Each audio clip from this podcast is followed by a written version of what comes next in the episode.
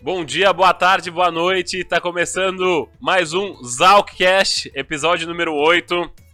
Um episódio muito especial porque a gente completa nesse episódio um mês de programa.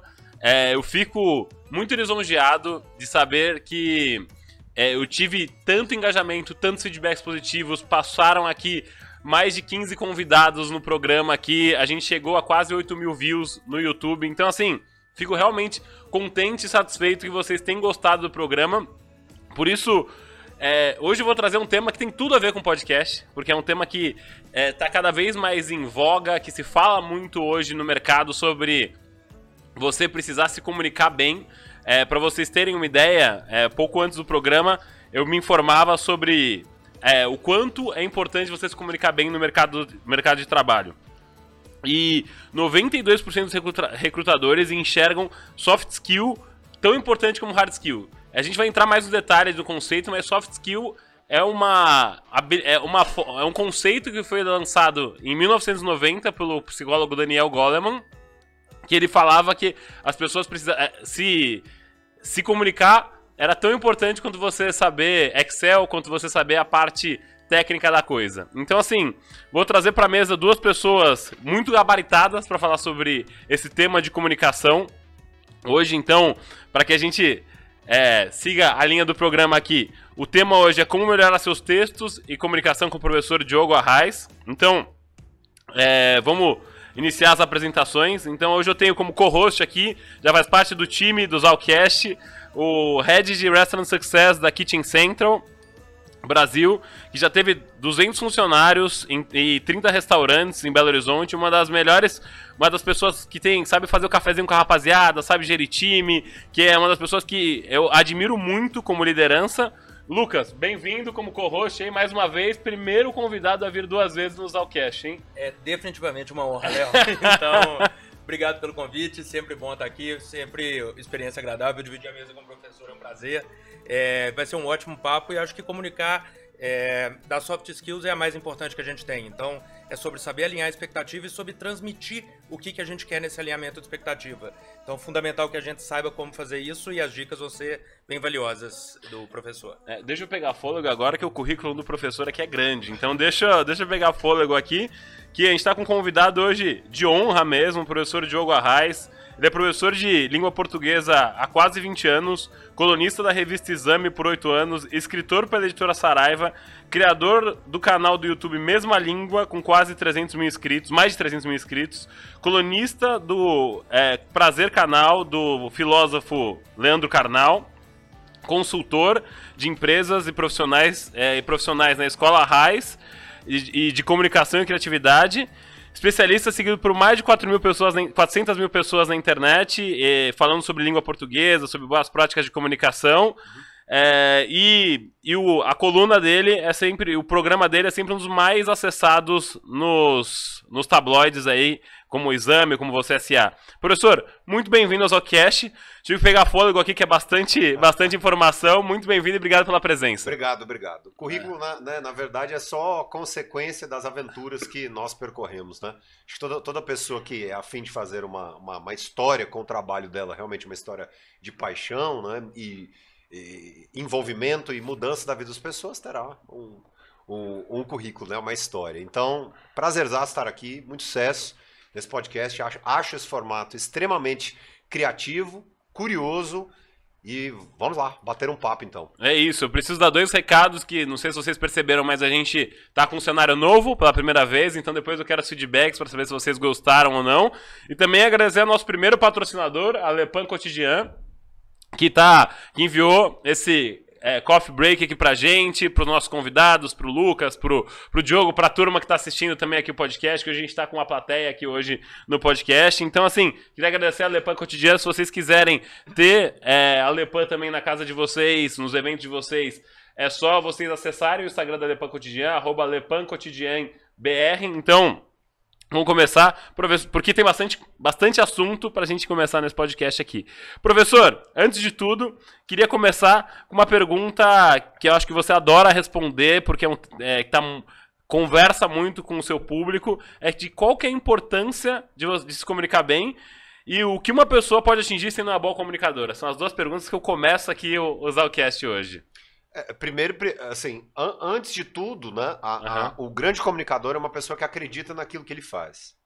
Então, vamos, vamos pensar rapidamente em um grande comunicador, sempre lembrado em rodas de comunicação. Aliás, tornou-se moda fazer curso online e curso online sobre comunicação. Muita gente quer é. falar sobre o tema. Isso é, é bom.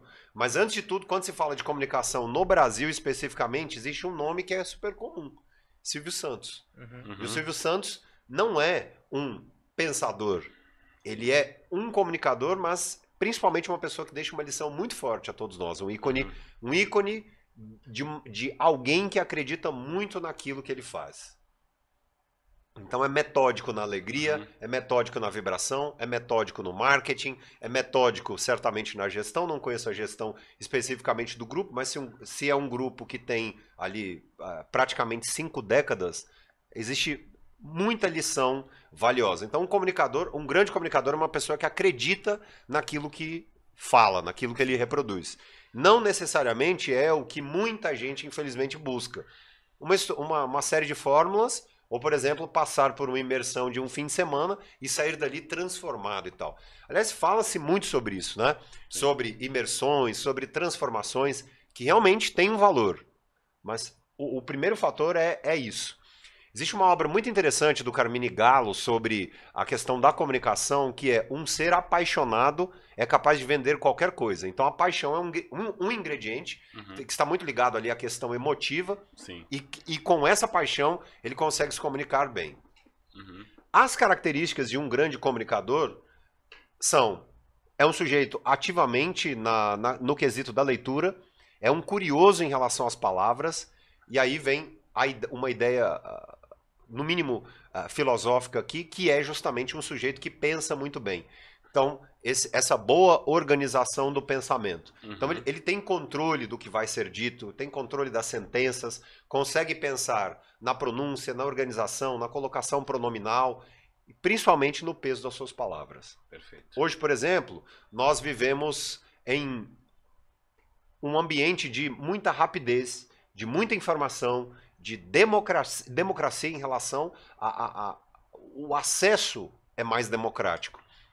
E, por exemplo, hoje existe um tema muito polêmico que é a questão, por exemplo, da inserção do neutro no, na, na nossa língua. Certo. E aí isso tem muito a ver com a sua primeira pergunta, sabe por quê? Porque quando nós aprendemos o idioma do afeto, pode haver um gênero só que o sujeito seria respeitoso. Não é simplesmente a quantidade de gêneros. Então, é, eu, eu sou sempre uh, enfático em uma questão. O sujeito que tem uma boa postura sociológica, é curioso sobre determinados sentidos, ele consegue fazer da sua palavra um mundo melhor. Então, um grande comunicador é preocupado sociologicamente, é ativo intelectualmente, é respeitoso e, acima de tudo, é uma pessoa curiosa em leitura. Depois disso, obviamente, é alguém que consegue organizar o discurso escrito e, ao longo da vida, entra nessa constante lapidação. Você pode perceber que alguém muito acomodado tende a se comunicar de uma maneira, no mínimo, às vezes truncada, repleta de ruídos, um sujeito desrespeitoso passa, passa por uma série de problemas uh, sociais, de novo a questão sociológica, é, e, e, principalmente é, aquele que busca que não busca pensar no seu ouvinte é alguém que tende a produzir discursos caóticos. E, acima de tudo, né, a comunicação é pautada por um sujeito atento na audição. Então, alguém que ouve, pensa bem e depois produz sentenças. Nós precisamos entender uma, uma questão que é bem interessante. Né? A palavra nada mais é do que a reprodução do nosso pensamento. Então, normalmente, um sujeito que produz sentenças ofensivas pensa em ofensa. Normalmente, o sujeito que reproduz amor é um sujeito que é, está pensando na questão do afeto. É, uma mensagem construtiva é pautada por alguém que tem valores construtivos, valores evolutivos. E aí, com isso, ele consegue, com a boa comunicação, ele consegue colocar em prática muito do que ele deseja no mundo. Perfeito.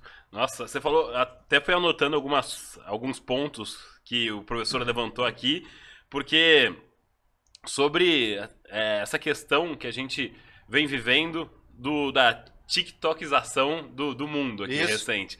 É, eu até estava acompanhando uma matéria essa semana que dizia sobre é, que os artistas eles não estavam podendo publicar é, músicas e vídeos se eles não fizessem uma dancinha no TikTok. E muitos deles, o Ed Sheeran, a Adele, eles se manifestaram contra esse movimento de, de TikTok, que não precisava fazer dancinha, que eles eram muito contra esse tipo de, de movimento, porque eles falaram vai ter um vácuo para minha geração que não consome TikTok. Minha geração que consome dos seus 35 a 40 anos, que gosta do meu, do meu público, e não vai ter o TikTok. Então, como que o senhor vê esse contexto todo que existe uma briga por atenção e é, dizem né que o, o, principal a principal publicidade hoje é aquela de 5 segundos que fica no YouTube antes de você acessar um vídeo. E se, não dá tempo nem de falar uma sentença completa professor. Tá, é, existe sim a, uma, uma tendência de mercado, mas não necessariamente a tendência vai se encaixar para todos os comunicadores. perfeito. Então, é, é, veja, dentro do marketing há uma série de recomendações. uhum. Então, uma delas, por exemplo, é fazer vídeos e aí já no começo do vídeo ser bastante direto. exato Então, por exemplo, no próximo episódio do Zalcast, você conferirá uma entrevista com um comunicador. Ele falará sobre textos e tal. Então, essa rapidez, essa concisão na comunicação demanda prática, mas não necessariamente é aquela que se encaixa no seu espírito, naquilo que você acredita. Então, o, arti o artista, a celebridade que não acredita em determinada plataforma, ela não precisa estar necessariamente ali. Ah, mas é uma estratégia de mercado. Então, tenta criar algo. É, é- é- essa é a ideia de um comunicador muito ativo. Ele se adapta. Ele se Uhum. adapta às diferentes plataformas. Então, é, eu, eu concordo que o Spotify talvez seja muito ruim para que as pessoas tenham acesso à letra escrita. Uhum. Mas é justamente por causa do Spotify que muitos de nós conhecemos novos artistas. Então, eh, não sou favorável à ideia da estagnação. Muito se falava, por exemplo, sobre a crise do rádio, que o rádio acabaria, que o rádio é o principal. Eu sou um apaixonado pelo rádio. Que o rádio passaria por uma grande crise e que nós não teríamos mais acesso ao rádio porque a internet engoliria tudo. Veja como a internet foi gentil com o rádio.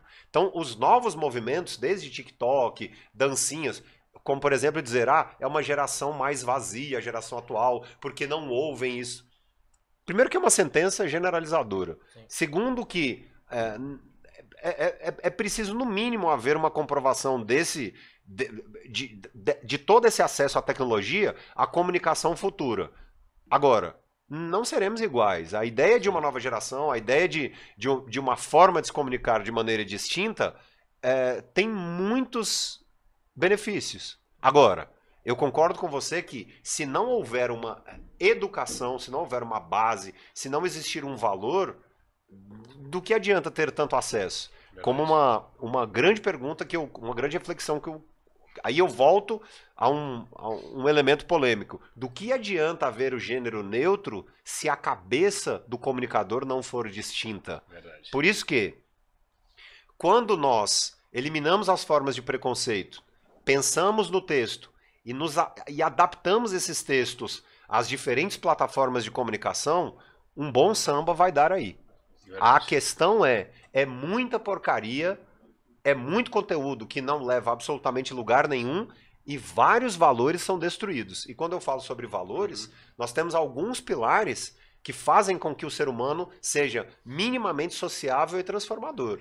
Certo. Então, é, dentro de determinadas crenças, quando se nós pensamos em, uma- em um país melhor, se nós pensamos em um país de fato democrático, com os valores que são muito fortes socialmente, de empreendedores que façam sucesso, de artistas que revolucionem e que nós tenhamos acesso a, a, uma, a, uma, a um Brasil melhor, nós precisamos pensar de uma maneira também evolutiva. Verdade. Então, é, o conteúdo que vai, o conteúdo que é publicado, o texto que é feito, o, o- político que fala, tudo isso pode contribuir para um mundo melhor. Agora, e a maneira como eu, me- eu me comunico? No trânsito, em casa, fora, é, aqui, na entrevista, quando eu faço determinado texto? A busca é. A busca é por audiência ou a busca é por um mundo melhor? Então, nós professores, principalmente nós professores, precisamos estar muito atentos a um seguinte valor: nós não somos celebridades. Nós não crescemos para ser celebridades. Nós podemos ser pessoas públicas. Célebre é um sujeito que faz arte. Eu não faço arte. Muito bom. Entende? Sim.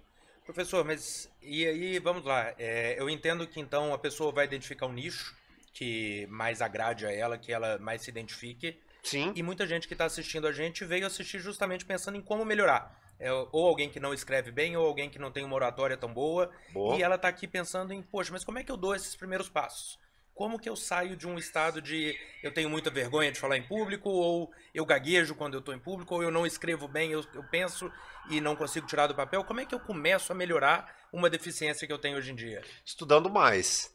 Estudando mais. estudando mais o nicho, estudando mais sobre o produto. Peça, por exemplo, para um mecânico competente falar sobre determinado motor. Ele te dá uma aula Uhum. sobre o motor. E você vai perceber que esse tipo de profissional é primeiramente interessado. Então, um grande comunicador, uma pessoa que começa muito bem em uma área, mesmo alguém muito novo, é interessado intelectualmente. No produto que ele vende, é interessado intelectualmente naquela profissão, é alguém que é curioso. É, é assim também a escrita. Claro. Agora, é, isso é, vem de, em- normalmente em quanto tempo? Você pode perceber que uma pessoa interessada, no prazo de seis meses, consegue proferir boas sentenças, tem uma atenção maior à pronúncia. O que ela precisa entender é a comunicação está diretamente ligada aos resultados que ela terá dentro da carreira. Começar bem uma carreira é acreditar muito no sonho, né, no, no, no, no propósito que essa pessoa tem. Então, eh, eu quero chegar aonde? Aonde eu quero chegar?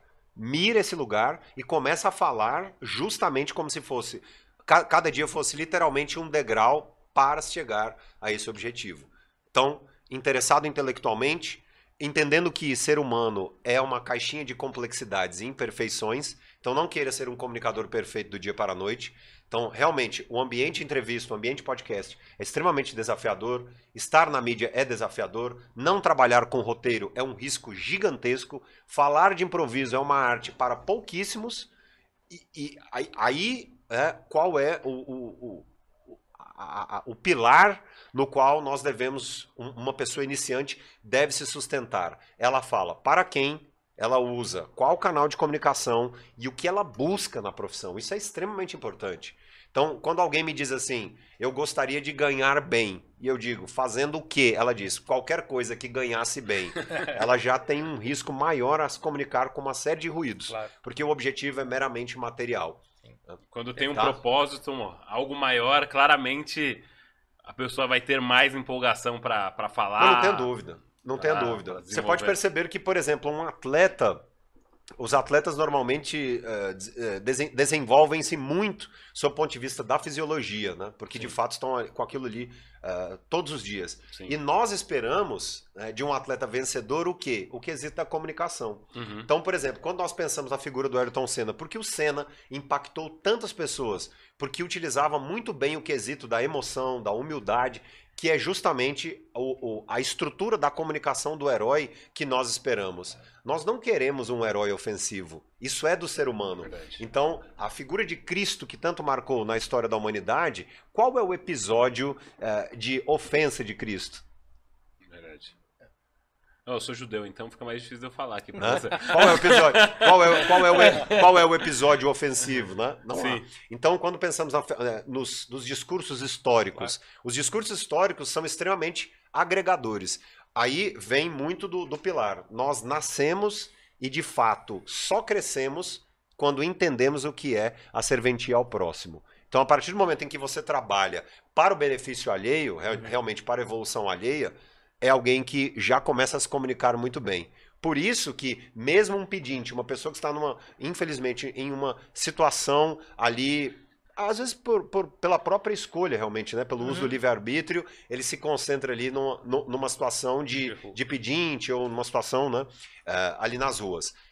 O- Os grandes comunicadores são aqueles que têm o quê? São aqueles mais humanos, que É. fazem boas frases. Então, é um sujeito, sim, que pensa antes de proferir. Claro, certo. Então, em toda situação, nós estamos usando a palavra. Até do, do mais, digamos, da, da- da, da profissão considerada mais complexa, né? Então, Sim. é extremamente importante. Por isso, eu, eu, como nós ficamos confortáveis. Por exemplo, quando um comissário é, nos coloca em uma situação de, de conforto, em uma situação de, é, de assertividade por meio do, do, do, do trabalho dele. Sim. Então, Uhum. quer começar muito bem? Acredite naquilo que você faz e realmente se sustente naquilo que você acha que é o, o- a intuição, para que você veio no mundo.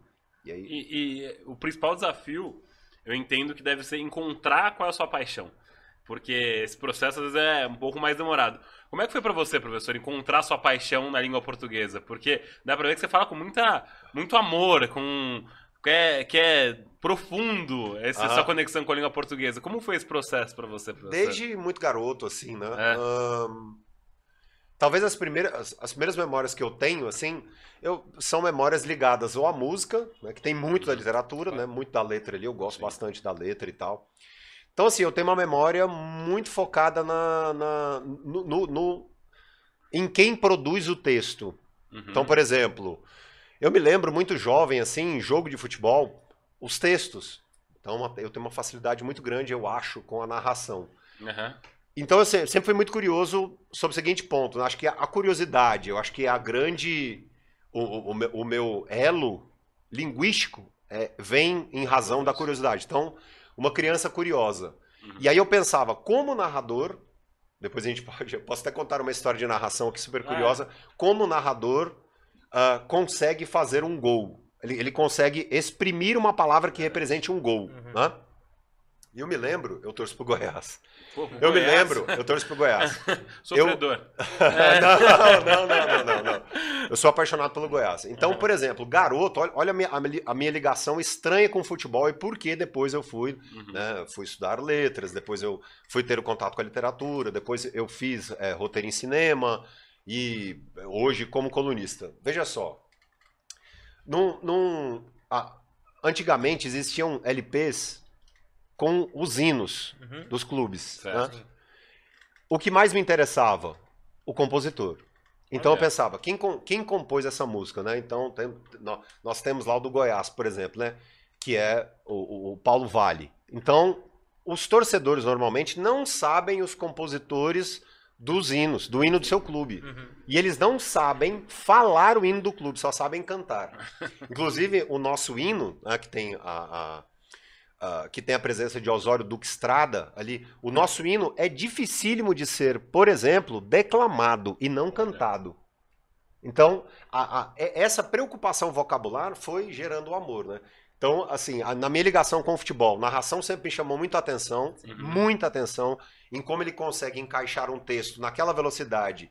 E fato, a narração radiofônica é, já- é- mudou a história do futebol. Verdade. Muita gente diz o seguinte: o futebol é o esporte mais popular do Brasil e é imposto. Muito pelo contrário. Os narradores têm uma Uma parcela enorme. gigantesca, porque fazem de algo que é meramente um, um- um- um- que seria uma situação de comunicação, passa a bola, vai pro outro. Então, alguém teve a ideia de inserir uma comunicação, uma oratória distinta. Então, a oratória do narrador é distinta, né? Uhum. E eu me lembro, por exemplo, de um jogo no dia 7 de 7 de 2007, um gol do Goiás, a 7 7 Nossa. está no YouTube. É, no dia, e eu estava no estádio, no dia 7 do 7 do dia, dia 7 do 7 do ano de 2007, Olha. aos 47, o Nossa. camisa 17 do Goiás fez 4 a 3 Goiás Vitória. Sete gols no. É, sete gols no jogo. Eu, eu sou tão apaixonado por esse dia É. É, que eu isso pega me mesmo, né? eu me derramo em emoção. Porque é, é aí que.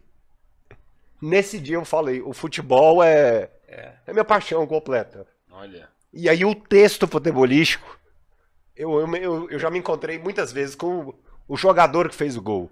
E ele falou, eu não sinto A emoção. a emoção que você sente pelo seu clube.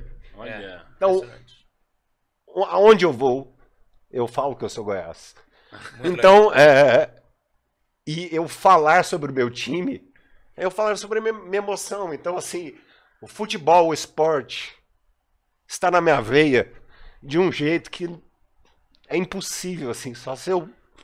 E Morrer. marca muito a comunicação. Eu lembro, Cid Luiz é o meu narrador da infância. E podcast a gente pode se emocionar, né? É, Uma não tem problema, não tem problema. Eu me lembro uma vez com o Milton Jung lá na CBN, que ele falou: Nossa, você, você, você exala uma emoção Transborda. em relação à palavra. Eu falei, mas eu não, eu não tenho como ser distinto, né? Claro. Uhum, Então é, é muito forte, assim. uhum. É, sou um Nossa. completo apaixonado. E aí eu quero dizer também, abrindo um parêntese aqui, a gente está perdendo muito isso. Porque o jogador de futebol hoje não é um comunicador. Uhum. Verdade. Ele é um agente hoje do viral. É, treinado pra resposta Ele é um agente do viral, mas eu não os culpo. Sim. Eu falei esses dias, eu tenho um cliente que é narrador de futebol e que se emociona junto e tal, e às vezes eu vejo a entrevista do Casa Grande, as emoções, esses dias eu vi o Casa Grande cobrando do jogador de futebol um posicionamento. Uhum. Só que quantas famílias o Neymar já mudou? É verdade. Com os institutos dele. Ele não precisa falar. Uhum. Então, isso aqui é uma coisa de quem tem 40 anos de idade. É. Uhum. O estádio, pra mim, é diferente. Energia Né? ali. É, e aí a gente. É por isso que o Brasil não é campeão. Falta E, mas não, e não é culpa do jogador. Uhum. A atual geração não sabe o peso de vestir uma camisa de seleção porque o cara pensa no povo. Uhum. As pessoas não pensam no povo. No cara que a única alegria dele é o passado. Então por isso que nós também não podemos ser eternos, porque o sofrimento é muito grande com o que se passou. Entende? Sim. Bom, e mudando a linha, né, eu tive a felicidade de desenvolver a estrutura de um dos textos mais viralizados na Champions League, né, Olha. Caramba, não sabia. com um narrador chamado Marcelo Duó. Aham. E nós também desenvolvemos o texto do gol considerado o gol mais bonito da Copa América, que foi pelo Paulo Guerreiro. Então, assim, Aham. tenho essas felicidades quando falo sobre comunicação. Então, Legal. falar sobre comunicação é muito além do que a gente pensa. É claro. É muito além. Isso aí mexe com o seu íntimo, a sua história, as suas paixões. Né? Então, o, o, o sujeito, quando diz assim, cara, eu sou corintiano, roxo, o cara tem uma tatuagem e tal, você tem que respeitar. Verdade. Isso aí é, um, é, um, é um- uma coisa que pertence à família dele, né? Enfim. Claro. E, e- e aí isso faz parte, né? da- o processo emotivo faz parte, eu acho. Claro que faz, você está certíssimo. E aí é, é o, é o que o Léo abriu o programa falando sobre trazer a importância da comunicação para todas as profissões e para todos os cenários. É, primeiro que o Duol é um narrador excelente, né? E, e é a diferença de quando a gente vê, vai comparar uma narração brasileira com uma de um campeonato inglês. Teve agora a Premier League, é muito sóbrio. E a do Brasil é a cara do que a gente tem. Então reflete a cultura nossa mesmo, que ficou enraizada e não dá para pensar em ser É, nó- diferente. nós somos um povo mais emotivo, É, né? Uhum, então, com certeza. é, quando você constrói uma empresa de sucesso no Brasil, essa empresa normalmente tem uma narrativa muito emotiva. sim. Há pouco nós vimos, por exemplo, uma novela de uma doceira. Então, a história chama muita emoção, né? Uhum. Como eu falava para vocês. Então, a história do professor, a história do atleta, a história do artista. Sim. Então, ah, o, o- o- brasileiro é um ser humano por si só mais apaixonado.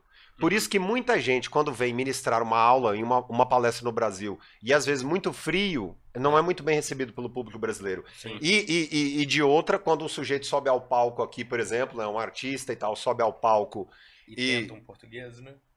E, e canta, é educado e fala o nome das pessoas, e por, por vezes é um sujeito que está ali literalmente emocionado, ele ganha a plateia. Então, a- isso, isso é uma coisa muito nossa, assim, mu- É. muito, brasileira. Segunda-feira eu tava num evento que uma das convidadas a convidada de honra, ela Ah. foi no evento do Elon Musk, que ele, ele tava semana passada, que o Elon Musk esteve no Brasil. Sim, sim, sim. E aí perguntaram pra ela como é que foi a experiência com o Elon Musk, ela não foi nada demais, muito frio, não teve muita interação com a plateia, então teve, teve uns aprendizados que não foram tão, tão grande, engrandecedores como a nossa expectativa, porque a gente imaginava que ele ia ser extremamente disruptivo, que ele ia falar uma série de coisas que a gente não imaginava que ele fosse falar, foi comum.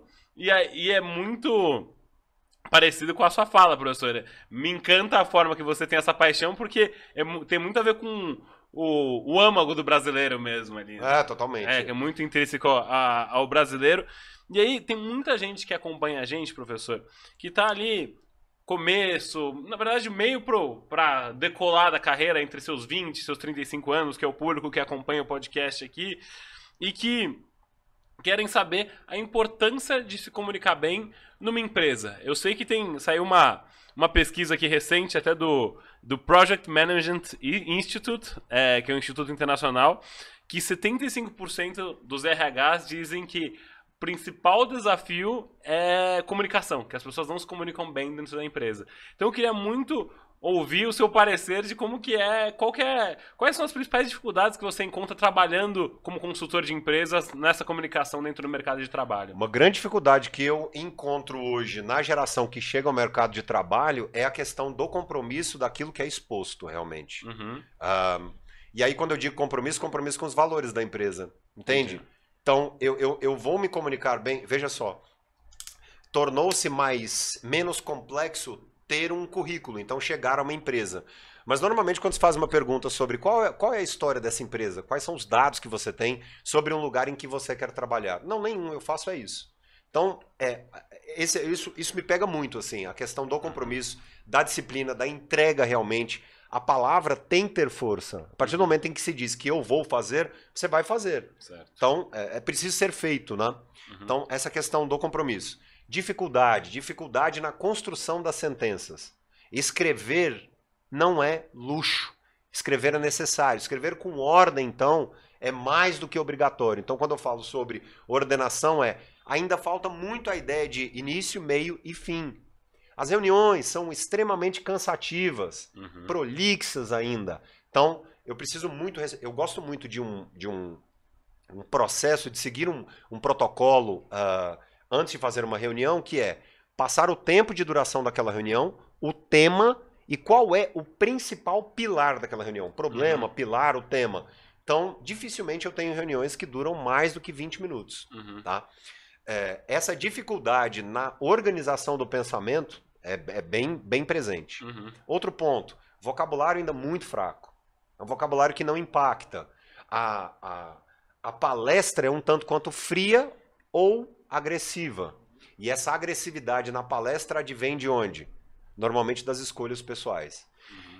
As escolhas pessoais impactam diretamente na vida de um grande comunicador. Então, quando falo sobre escolhas pessoais, é a hora que o sujeito dorme, o que ele come, qual a preocupação dele com quesitos de saúde mental, tudo isso vai impactar o vocabulário. O que ele lê. Então, há muita gente sábia tecnicamente, mas infelizmente ainda com uma, uma, uma dificuldade no quesito emocional alheio.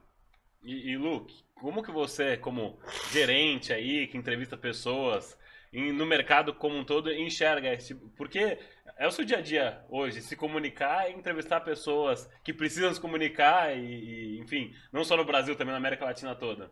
É, eu acho que o maior desafio que a gente tem lá é realmente colocar todo mundo na mesma página. São mais de 300 clientes que a gente tem, mais de. Acho que não pode falar o número de pessoas que a gente tem trabalhando hoje na América Latina. Mas é um grupo muito grande de pessoas que, apesar de ter um objetivo comum, não consegue ter certeza qual é o caminho para chegar lá. Então, fazer todo mundo. É, a gente só tem reunião pautada dentro da empresa, na maioria delas. Ou as boas reuniões são sempre pautadas, isso a gente já aprendeu com o tempo a como não ter uma reunião ruim, que é deixar ela ser solta ou sem pauta nenhuma. Mas o trabalho de tentar colocar as pessoas na mesma página, de tentar escrever antes o que, que você quer da reunião e de tentar alinhar a expectativa. Por isso que eu falo muito de expectativa e realidade, de tentar transformar isso em palavras. Porque as pessoas têm muita dificuldade em colocar com clareza qual que é o objetivo delas naquele encontro.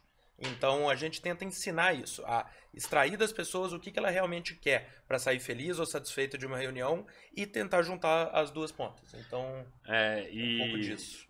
E, me lembrou uma história do professor falando aqui que eu, eu, foi Dom Pedro I.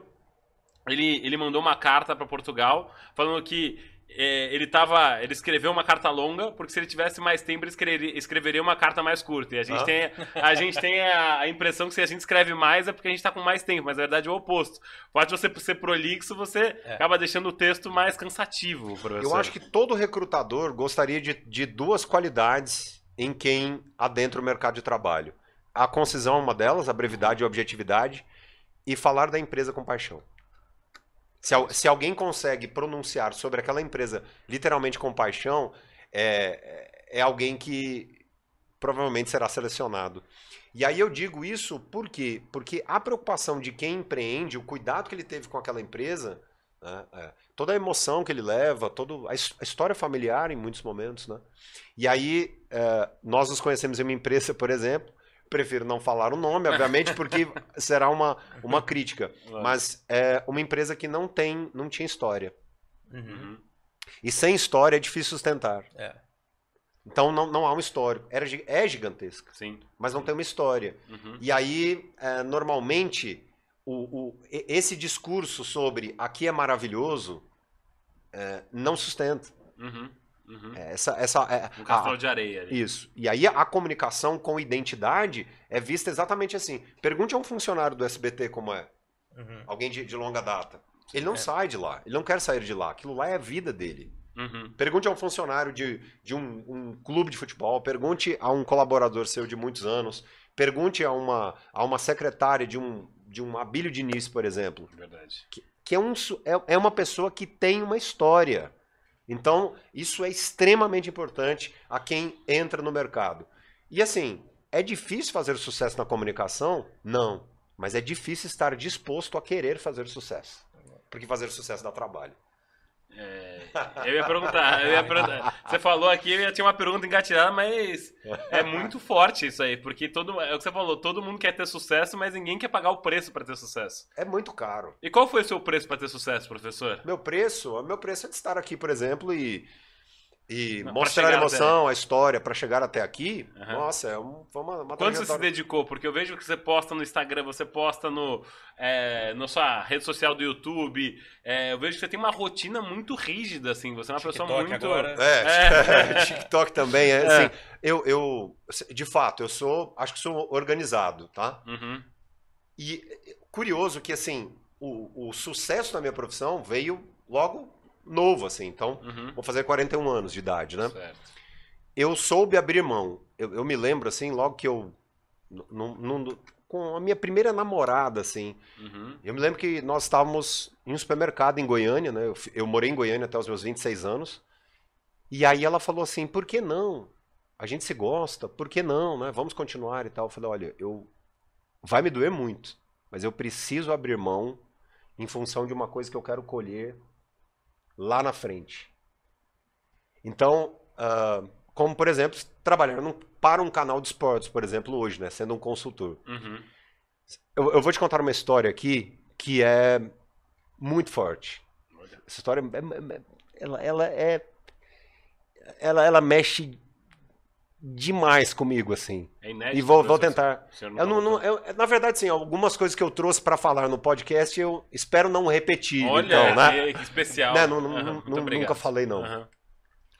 Antigamente, no, na TV Cultura, existia um programa chamado Vestibulando. Sim. E eu tô- estou te falando aqui que desde muito garoto eu sempre fui Apaixonado. respeitoso, obediente, um bom filho. Uhum.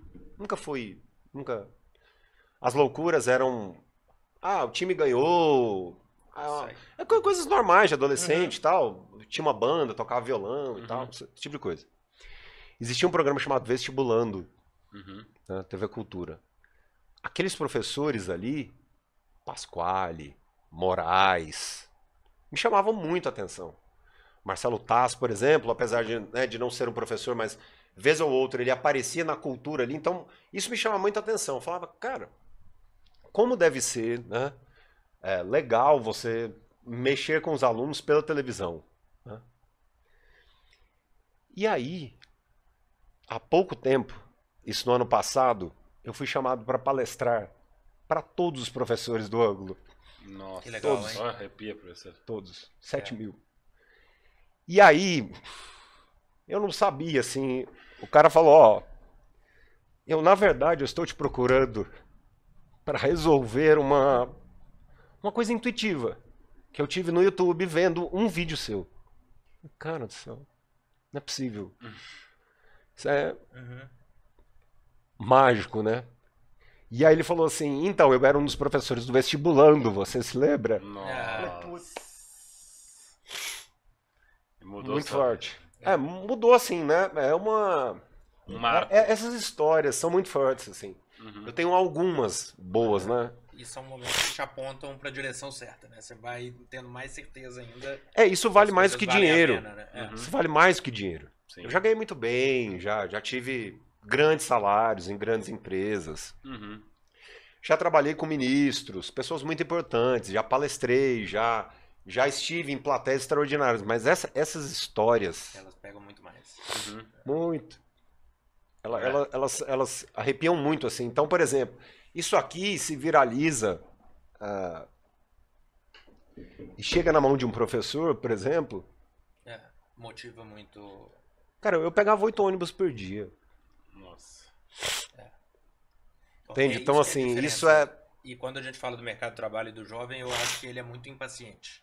muito. Ele, ele não entende essa jornada, ele não entende o tempo que leva, ele não entende que, que o trabalho no começo é difícil mesmo e que, que tem que seguir tentando. É Acho que, necessário abrir mão também, que às vezes precisa abrir mão de algumas coisas. Isso, e aí você falou, é, eu acho que é muito importante a gente falar sobre isso também. Eu Uhum. acho que é uma responsabilidade nossa aqui, né? Que é saber abrir mão. Então, assim, tem uma rotina regrada? Tenho. Acordo quatro e meia para pedalar, acordo, mas eu sinto prazer em pedalar. E eu quero pedalar ao lado dos bons. Então, eu, eu quero ver gente que se destaca, um piloto de Fórmula 1, um atleta muito forte. E, e- e ser amigos de pessoas que querem chegar a uma história extraordinária me, me move muito. Uhum. Absolutamente. Então, assim, ah, eu quero correr realmente para ser um amador bom, eu quero sair bem, eu quero fazer bem a corrida de rua, eu quero ir para a piscina e olhar para o lado e ver um executivo de sucesso. Uhum. Então, isso é mais do que a própria saúde, vamos dizer assim, né? É uma, uma questão da minha própria vida. E, e o sucesso te dá muito trabalho, porque você abandona pessoas. ah, os meus pais, eu não, eu não eu não convivo com os meus pais, né? É uma obstinação mesmo. Obstinação, realmente, pelo sucesso. E aí, assim, e de fazer muita diferença, né? Eu te contei, por exemplo, da exame. Eu nunca estive no exame para, para ser um colunista. Uhum. Eu sempre quis atingir números. Então, eu me lembro, por exemplo, que quando eu comecei a fazer textos para exame, eu tinha um objetivo de fazer 1 milhão em 24 horas. E aí, eu, quando eu fiz um texto sobre ah, os desvios básicos cometidos pelo doutor Sérgio Moura, um texto, Sérgio Moro, um texto extremamente respeitoso em relação à, à, à- à figura do juiz, à época e tal. Te- esse texto teve 2 milhões de acessos em 24 horas. O texto teve, teve mais de 10 milhões de acessos. Então, o, o número me encanta, o desafio me encanta, a palavra-chave é encantadora. Então, estar aqui com vocês, contar essas histórias. Uhum. Então, é, é realmente o lance de não querer ter uma vida medíocre. E aí, quando eu falo sobre vida medíocre, é sem eh, essas coincidências legais. eh, por exemplo, um- uma da- uma das maiores alegrias que eu tenho, assim, de, de- como comunicador é eu tenho seguidores como o Padre Fábio, né? Olha, Uhum. Eh, eu trabalho com o Leandro, que é meu. do carnal, sim. é, o Le- o Leandro é um Uma ícone de. no Brasil É. hoje. E como pessoa. Como pessoa. Uhum. Uhum. com bom coração, um cara gentil, o Igor, né, que é ah, que é o empresário, o Igor Gander, que é um, eu costumo falar que é um anjo na minha carreira, porque é um sujeito que sempre dá opiniões extremamente assertivas, não, tá, não, não é um sujeito só preocupado em passar a mão na cabeça, muito pelo contrário. Então, é, esses prêmios que o, que o sucesso te dá. Então, por exemplo, ser lido pelo padre Fábio de Mello, por exemplo, eu acho isso uma, uma- um enorme prêmio. presente da Ah, vida. Ou uhum. Serginho Grosma, por exemplo, que já, já me retuitou algumas vezes. Olha. Então, isso, isso me dá muita satisfação. Muita satisfação. Porque a jornada é difícil. Então, você me fez o convite, né? E aí eu vejo, poxa, eles querem crescer, podcast é legal, estrutura é legal, existe um sonho ali. Eu- isso eu não nego, entende? Porque eu já passei por isso, né? Uhum. Já passei por isso e você já passou por estradas em que eu nunca estive, conquistas que eu às vezes nunca terei, né? Uhum. Então, isso é o legal do mundo, é uma mão é, a outra, viaduto, sempre essa disposição. Uhum. Mas fazer sucesso dá muito trabalho. Existe uma fórmula de sucesso. Existe? Existe. Que é você, 24 horas, é você viver para a coisa. Uhum. Acontece. E se, tem, se existe talento e um bom técnico por trás, vai acontecer. Depois assista. Obviamente, eu acho que você já deve ter assistido. Eu tô dizendo assim, depois assista Claro. no, no, no- dica na, pro pessoal de na- casa na- na boa linha da retórica. Claro. Assista a entrevista emotiva de Bruno Fratos ganhando a medalha. Sim.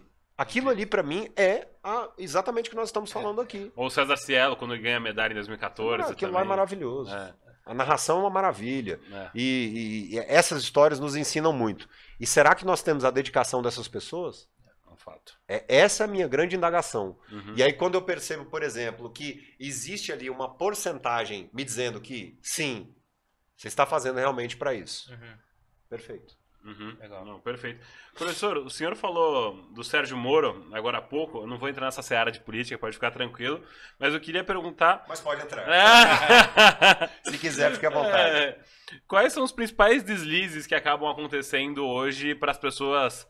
É, não, para as pessoas acabarem não sendo boas oradoras? Que, quais são os deslizes que elas cometem que elas acabam não sendo boas oradoras? Ou que, quando elas Legal. vão falar, como, o que, que É. acontece? Gramatica- gramaticais ou semânticos, ou de postura, ou tudo. Tudo, Um tudo, professor. tudo. Um pouco de Prime- tudo. a, pri- a primeira postura de um comunicador que é, literalmente arrasa, que acaba com a carreira, realmente é a questão da falta de respeito. Falta de respeito.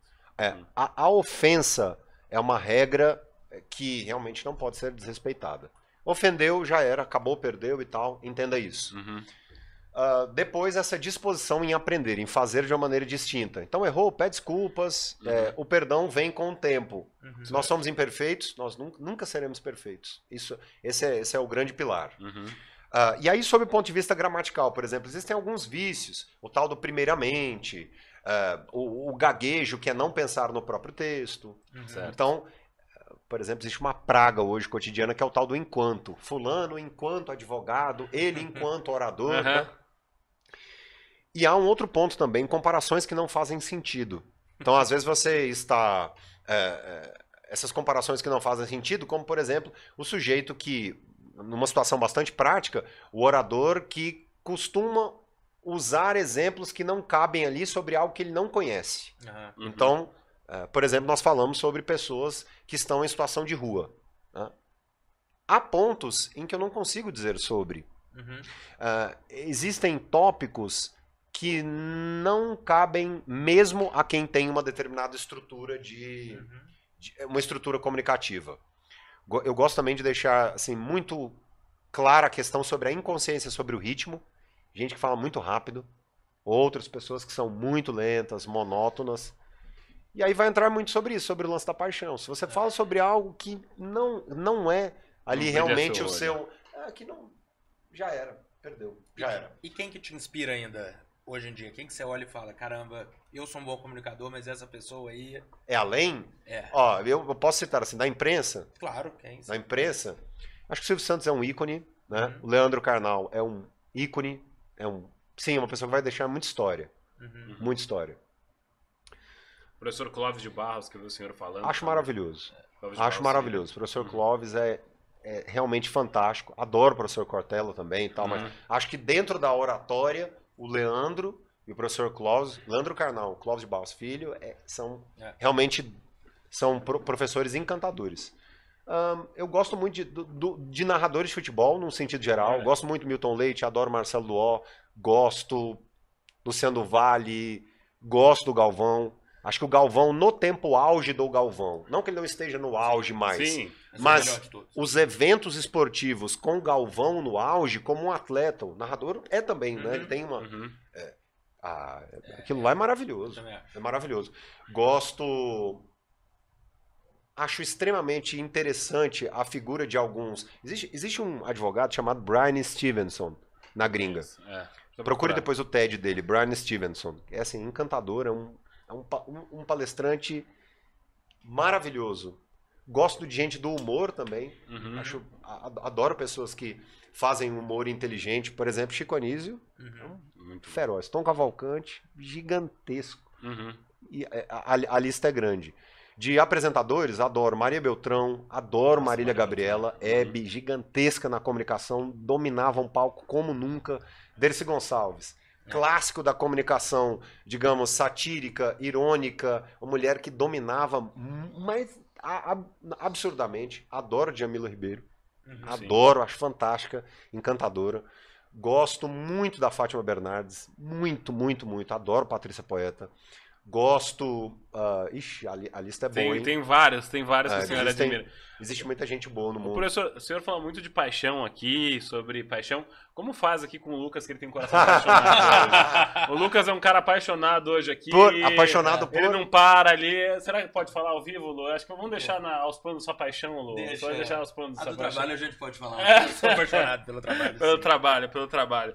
É, o Lucas. O Lucas tá nesse processo, Lucão. Conta pro professor que você tá vivendo agora de paixões, de paixão, Lucão. No trabalho, na vida pessoal, como tá sendo, Lucão? Cara, na verdade, eu, eu brinco muito entrevistando o pessoal. Eu tenho uma tática até um pouco diferente. Durante a entrevista, eu testo primeiro o que, que a gente tá lá para avaliar Aham. dentro, mas eu tendo a fazer a pessoa quase não querer. Pra saber se ela tem vontade mesmo de entrar ali, apontando até os pontos negativos pra ver o quanto que ela briga pra entrar dentro da empresa. Porque, e eu falo, eu amo isso aqui, mas a gente tem essas dificuldades e vai ter esses percalços. Você topa passar por eles? Porque Legal. o nosso trabalho é muito bom e eu adoro o que, que a gente faz. Agora, voltando para comunicação, eu leio desde sempre muito novo. Eu amo ler.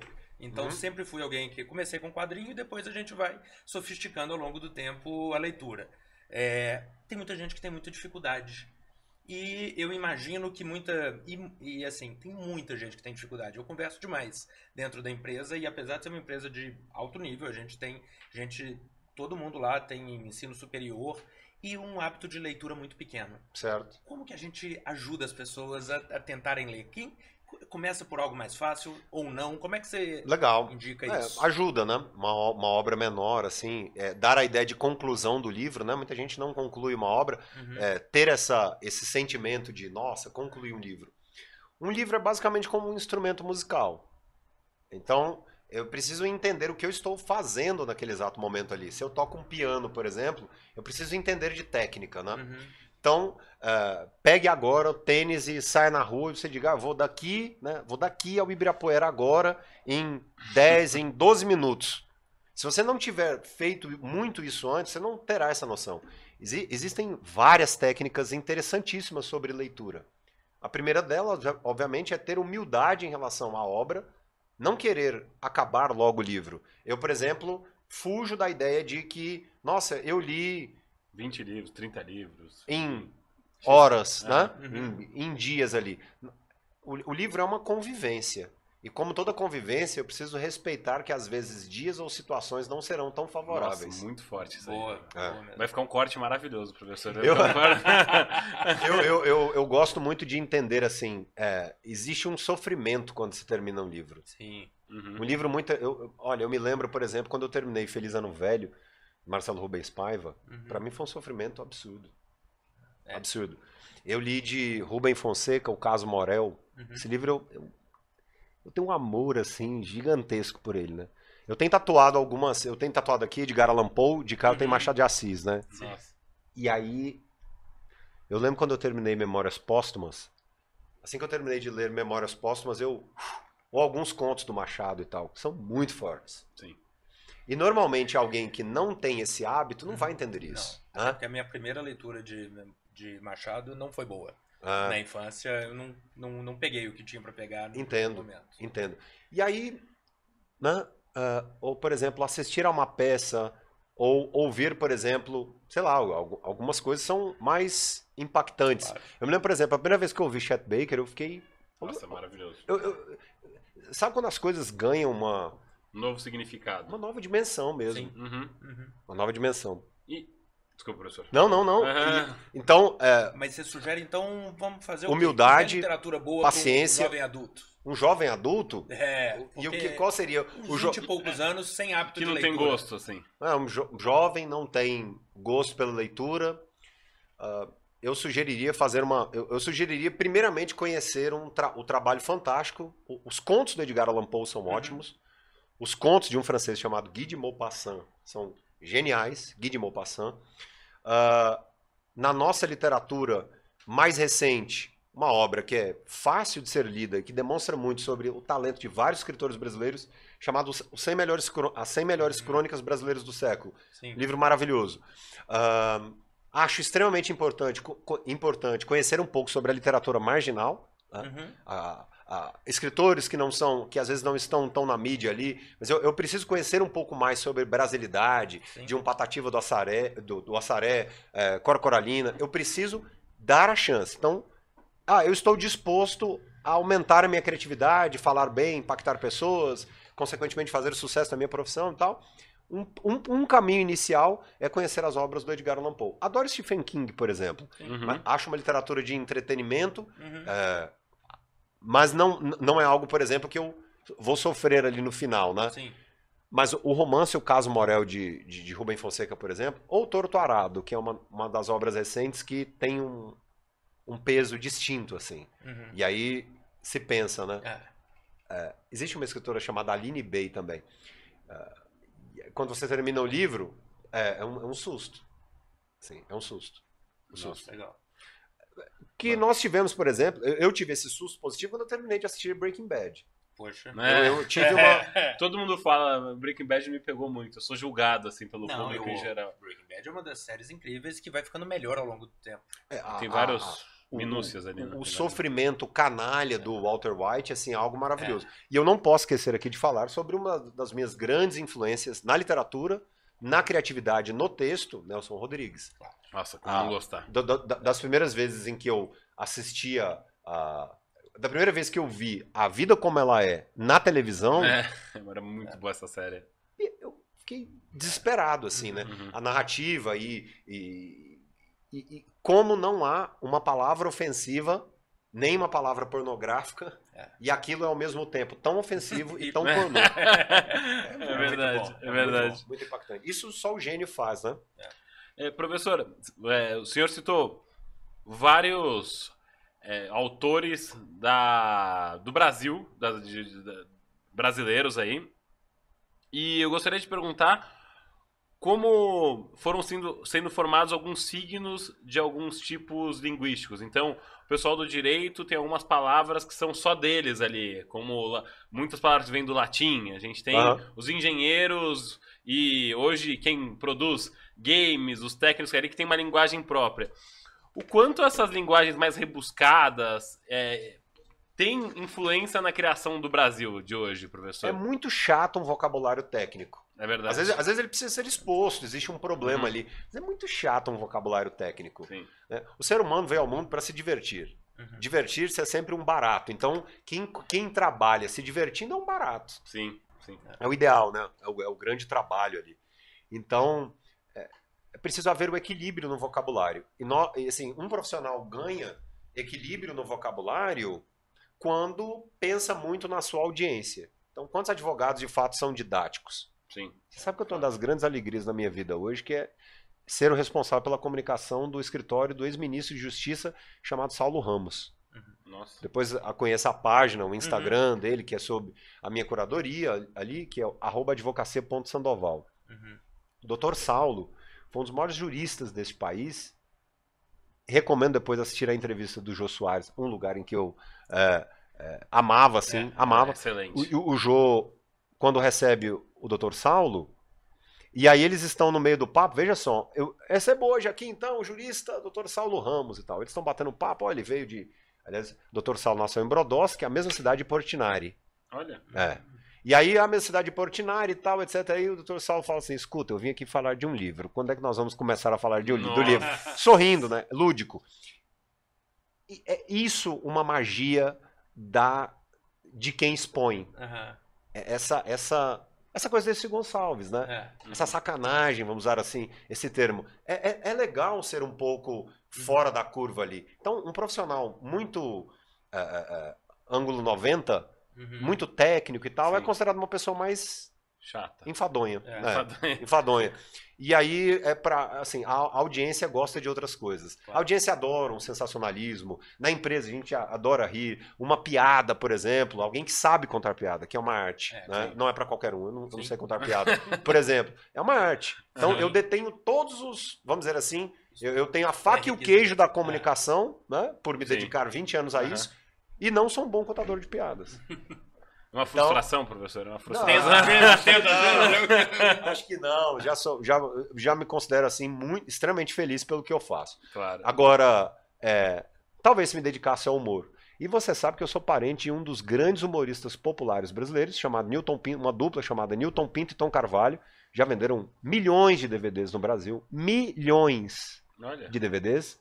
ah, uma dupla caipira e tal, Uhum. interiorana, né? E aí a, a oratória deles é uma oratória é, técnica do, do- do sujeito ali regional, porém repleta de emoção, da graça, Uhum. do riso e acaba não se tornando chato. Então, o sujeito que precisa usar um vocabulário técnico, ele pode quebrar vez ou outra, vez É. ou outra ali para algo mais simples. Gosto muito da, da estratégia do exemplo concreto. Uhum. Você precisa explicar algo técnico ali. Dá um exemplo concreto, mostra o equipamento, a solução, uma analogia, usa um slide legal. Não, perfeito. Tá? E o direito está criando o Visual Law, né? Que é um jeito de tentar deixar um pouco mais tangível também, não só com palavras, mas com diagramas, gráficos. É, ah, forma, sim. né? Vários magistrados hoje elogiam peças curtas, pequenas, É. objetivas, rápidas Sim. e que fazem uso dos vocábulos, ah, que fazem uso dos vocábulos. Aí, ó, os seus Ah, parentes sim, ali. na tela, É, exatamente. Olha aí, ó. Newton. Pinton Carvalho. Boa, então temos esse recurso aí. É, ó, o Paulão tá- uma Paulão dupla tá de muito atento, o sucesso. Tá atento Legal. e, e são ah, familiares, né? Então, ah, a gente. o- o- o- quando uma, uma pessoa consegue, de maneira objetiva, direta, rápida, literalmente desenhar para o outro, né? Uhum. Existe uma expressão, Sim. quer que desenhe? É, Por quê? exato. O cérebro é fascinado no que é visual, né? Somos, somos seres visuais. Sim. Exemplos concretos ajudam muito, muito. Não, Tá. perfeito, perfeito. Professor, eu queria fazer uma pergunta que tinha ficado no meu, Ah. minha- no meu hall aqui de perguntas que a gente acabou Lá passando, porque Ah. que é muito sobre pessoas tímidas, que às vezes tem aquela pessoa que não tem aquela habilidade de ser uma boa comunicadora, que não nasceu tanto com esse dom. Como uma pessoa tímida pode se desenvolver para ser um melhor comunicador? Ela tem que enfrentar. A timidez é exatamente como a, a água ali, né?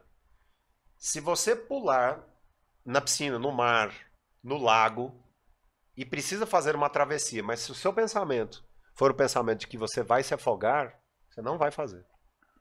Sabe, sabe qual é o pensamento de um nadador?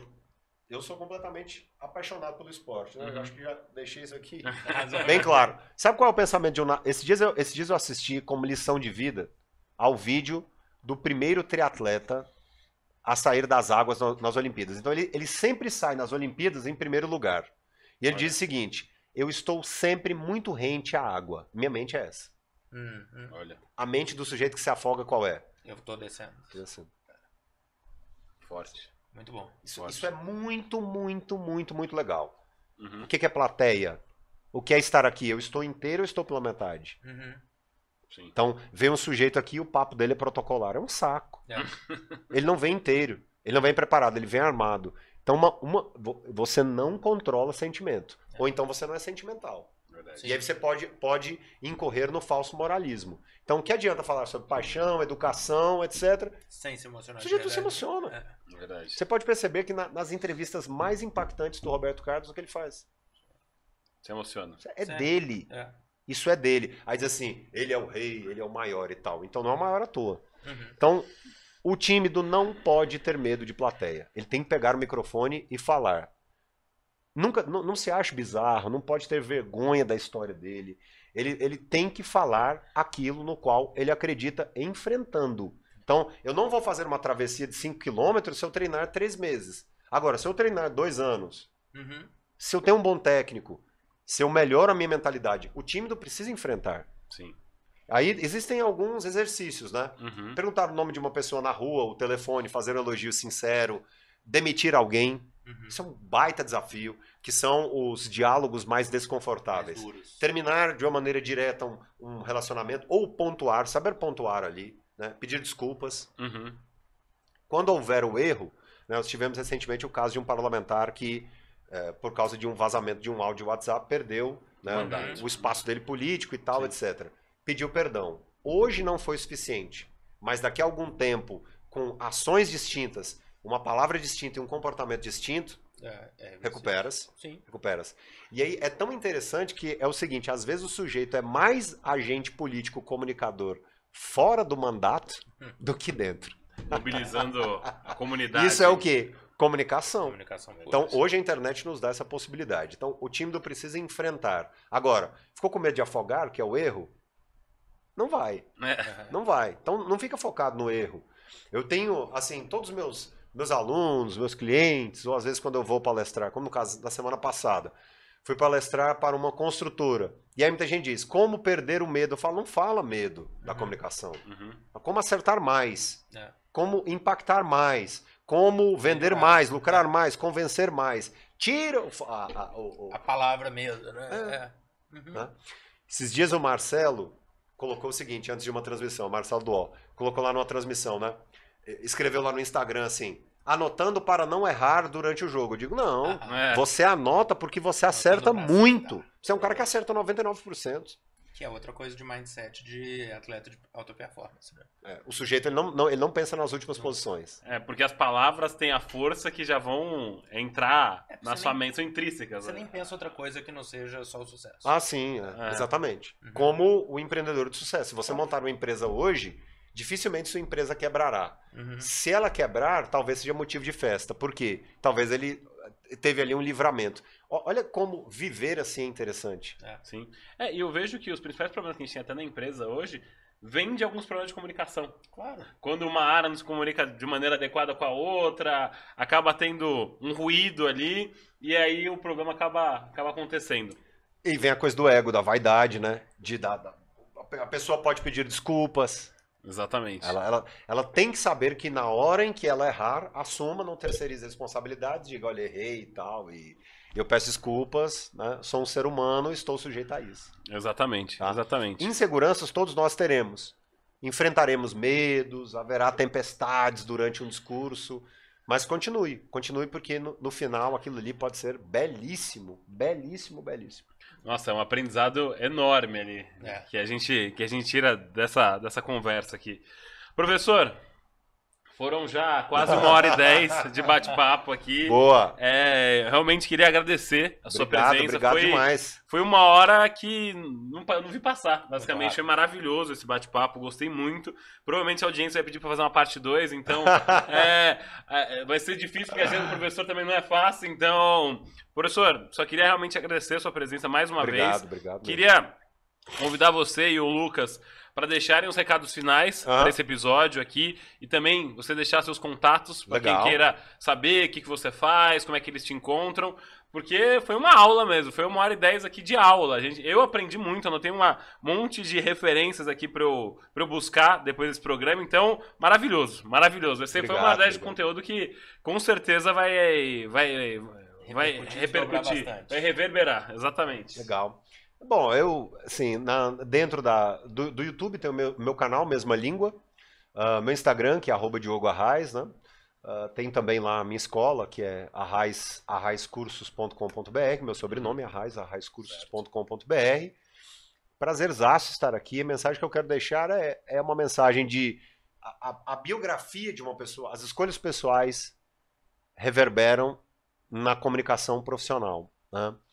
Um grande comunicador é uma pessoa imperfeita, mas ele busca deixar uma história original escrita. Então eu sempre penso o seguinte: se nós queremos ser lembrados nas- em uma geração futura, nós até podemos ser lembrado, ve- lembrados vez ou outra por algum deslize. Mas a conduta para se consertar e acertar no futuro precisa ser o grande recorde dessa pessoa, a grande recordação. É muito importante que seja salientado que sucesso é uma escolha, mas é uma escolha que traz algumas dores muito positivas. E essas dores ah, são evolutivas, elas são construtivas. Ninguém veio a passeio. Eu não vim passear, você não veio. O artista que faz muito sucesso não veio passear, ele tem os problemas internos, como todos nós temos. E aí, qual a vantagem de ser um grande comunicador? Ou de estar disposto a ser um grande comunicador? Porque essa coisa do, do autoelogio, por vezes, mas eu gosto muito disso, de assumir que estou disposto a. É você ter a chance de mudar a vida de pessoas. É, certamente alguém vai ouvir esse papo nosso e o cara no outro dia pega uma condução diferente. Uhum. Então, a gente precisa entender que às vezes o cara está no fundo do abismo. E aí ele ouve, no outro dia esse cara se transforma num monstro. Eu já ouvi essa- esse tipo de relato umas São centenas de vezes. 100 né? vezes na minha Olha, vida. Né? Então, assim, professor, olha, aquele dia, aquela aula, aquele É. momento ali foi fundamental para se fazer diferente. Então, Essa é a nossa responsabilidade com as palavras, né? É, eu acho isso. Isso é a mágica da internet, né? Isso vai estar lá, o dia alguém vai clicar, vai ouvir, você pode pegar nesse dia. Dia seguinte, você falou das oito conduções, a pessoa pega dois e começa a ler um livro no caminho. É, Né? Ela começar vai ouvindo das- alguém, ela vai Exatamente. assistindo uma palestra. Então, exatamente. Eu acho que é assim. Então, assim, não, é, é- não, não há um milagre, né? Aham. Milagre maior é a vida. A partir do momento que você tem a vida, que é o grande milagre, e você está realmente disposto a redigir uma história única, você vai fazer uma história única. Perfeito. Isso. Lucão, suas últimas palavras. Professor, mais uma vez, queria, Obrigado, obrigado queria agradecer. Foi, nó- foi um, usando português bonito, um júbilo, um regozijo estar na sua presença aqui hoje. Obrigado mesmo. Obrigado. Lucão, Só agradecer, Léo. Prazer É. estar de co-host aqui na presença do professor. Um ótimo papo e sempre disponível para as próximas. uma aula, pessoal. Então, é, acabando aqui o episódio número 8 do Zalcast. Eu adorei esse bate-papo. Se vocês gostaram, não deixa de curtir aqui no YouTube, não deixa de seguir no Instagram também, arroba Zalcast. Ah, também em se inscrever no canal. É, deixe seus comentários aqui se vocês querem uma parte 2 com o professor e temas que vocês gostariam que, que a gente trouxesse aqui para a mesa. E sempre um prazer audi- a audiência de vocês. Obrigado, até a próxima. Valeu!